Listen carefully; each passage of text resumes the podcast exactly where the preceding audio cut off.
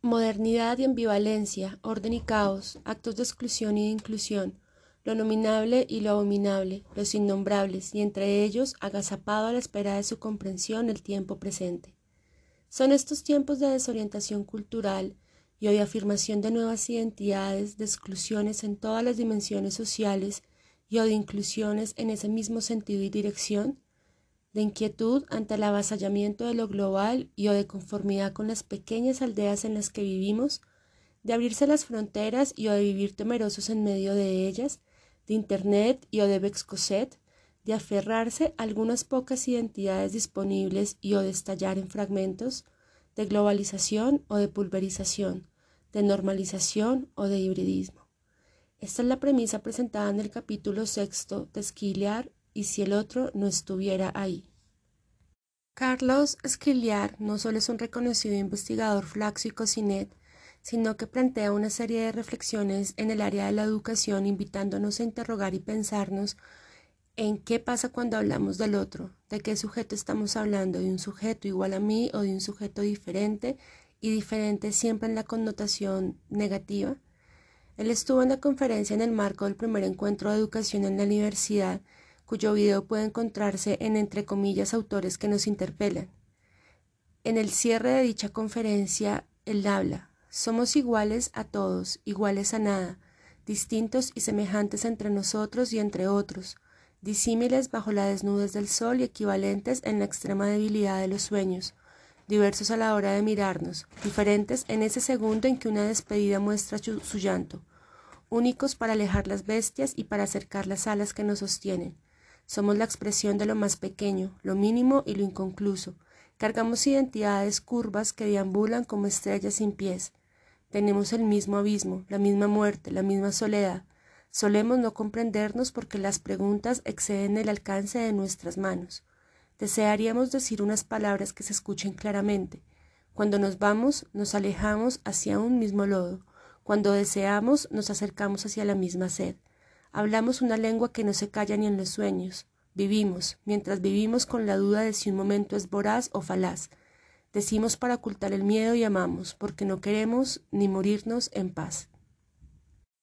Y en un mundo de tanta conexión tecnológica, pero tanta desconexión espiritual y de empatía, entra un nuevo concepto, o más bien un concepto bastante antiguo que no lo tenemos en nuestro diario habitual, pero que es la alteridad. La alteridad es la capacidad ética de reconocer al otro como un legítimo otro. Según Gadamer, implica el reconocimiento que puedo estar dispuesto a dejar valer en mí algo contra mí, aunque no haya ningún otro que lo vaya a hacer valer contra mí. Es decir, se trata de tener apertura. Hans Gadamer aclara que ni es una cuestión de ver al otro como un instrumento del cual me sirvo o al otro como alguien análogo a mí.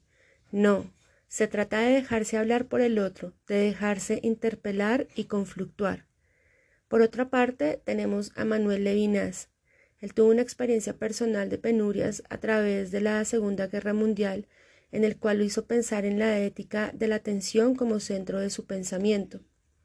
Levinas piensa que la ética está más allá del ser. Se puede decir que después de Auschwitz su preocupación no podía quedar remitida a los modos de ser, a la comprensión del ser, sino a la pregunta referida de la ética, es decir, a la relación del ser con el otro, con la responsabilidad que tengo con el otro y el encuentro que tengo con el otro. Para Levinas, ser hombre es vivir humanamente, implica desvivirse por el otro, inclusive sostiene que la responsabilidad llega al nivel de ser responsable de la responsabilidad del otro, me incumbe cien por ciento. Levinas sostendrá yo soy responsable del otro sin esperar la recíproca, aunque ello me cueste la vida. Una frase de Dostoyevsky dice, todos nosotros somos culpables de todo y de todos ante todos y yo más que otros. Levinas identifica al otro con el rostro. El rostro visaje no se ve, se escucha. El rostro no es la cara, es la huella del otro. El rostro no remite a nada, es la presencia viva del otro. Pura significación y significación sin contexto. Levinas con esto rompe con el idealismo de la modernidad, construyendo una ética de atención de la responsabilidad y de la vigilancia y del cuidado del otro. Levinas le interesa el sujeto moral responsable del sufrimiento del otro y vigilante del otro, lo que uno podría llamar una especie de empatía. En ese punto, la educación para la formación de la ciudadanía está llamada a crear condiciones para aprender a mirar, a escuchar, a sentir y a vigilar al otro. Es una construcción de un lenguaje, una cultura y una conciencia que nos permita preguntarnos sin reparos y sin condiciones y sin búsqueda de reciprocidad, ¿dónde estás tú? No responde a, un, a una simple premisa de yo soy guardián de mi hermano, donde cuando le preguntan a uno dónde está tu hermano. Es enseñar a mirar de frente, aunque esa mirada cause sufrimiento, angustia e impotencia.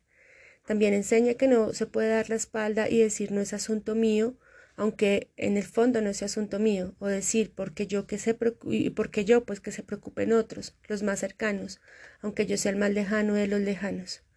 La ética de la alteridad específicamente está llamada a que instalemos expresiones y comportamientos que digan esto puede ser de mi incumbencia y erradicar ese lenguaje que nos han enseñado de yo me mantengo al margen, ese no es mi problema, entre menos me meta mejor, eso es problema de la familia.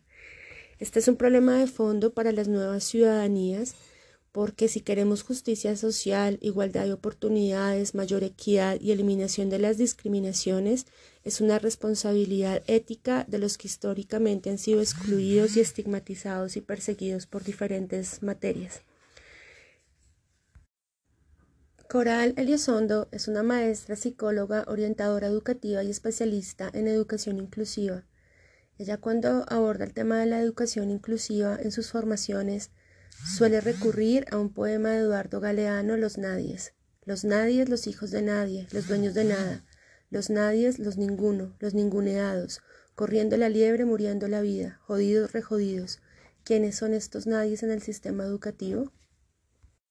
En su texto La ética, el otro la alteridad, ella plantea, la educación inclusiva no nos debe dejar indiferentes, el otro nos interpela, nos dice, no me reduzcas a una representación tuya, no me dejes sin nombre, no me anules, no me invisibilices. También nos dice, no me homogenices como has venido haciendo hasta ahora. Escucha, cree en mí, edúcame, enséñame, camina a mi lado, no me pongas piedras, ofréceme apoyos y ajustes necesarios para avanzar. Garantízame ambientes flexibles de aprendizaje con desafíos adecuados. Seguimos considerando que la respuesta educativa es la atención a la diversidad que considera lo diverso en la persona que sale de la norma, esa persona a la que no nombro por su nombre, sino por la representación de lo que yo tengo de ella o por la etiqueta que condiciona expectativas anulando de esta forma la alteridad o lo que sea del otro. Ella considera que esta respuesta a la diversidad es perversa y segregadora, y es la que hacemos habitualmente no solo en el aula, sino en nuestro día a día cuántas veces hemos nombrado al otro como el cojo, el ciego, el discapacitado, el diferente. Todo este análisis nos invita a tener un compromiso ético para que tengamos una mirada de visibilización eh, teniendo en cuenta al otro como ser diferente y no al otro como ser homogéneo. Esta ética nos invita a pasar a la acción transformando no solo desde el campo escolar, sino en nuestro día a día a través de propuestas abiertas que nos permitan una inclusión social y equitativa en calidad de las personas que son diferentes, sin anular al otro porque sea diferente.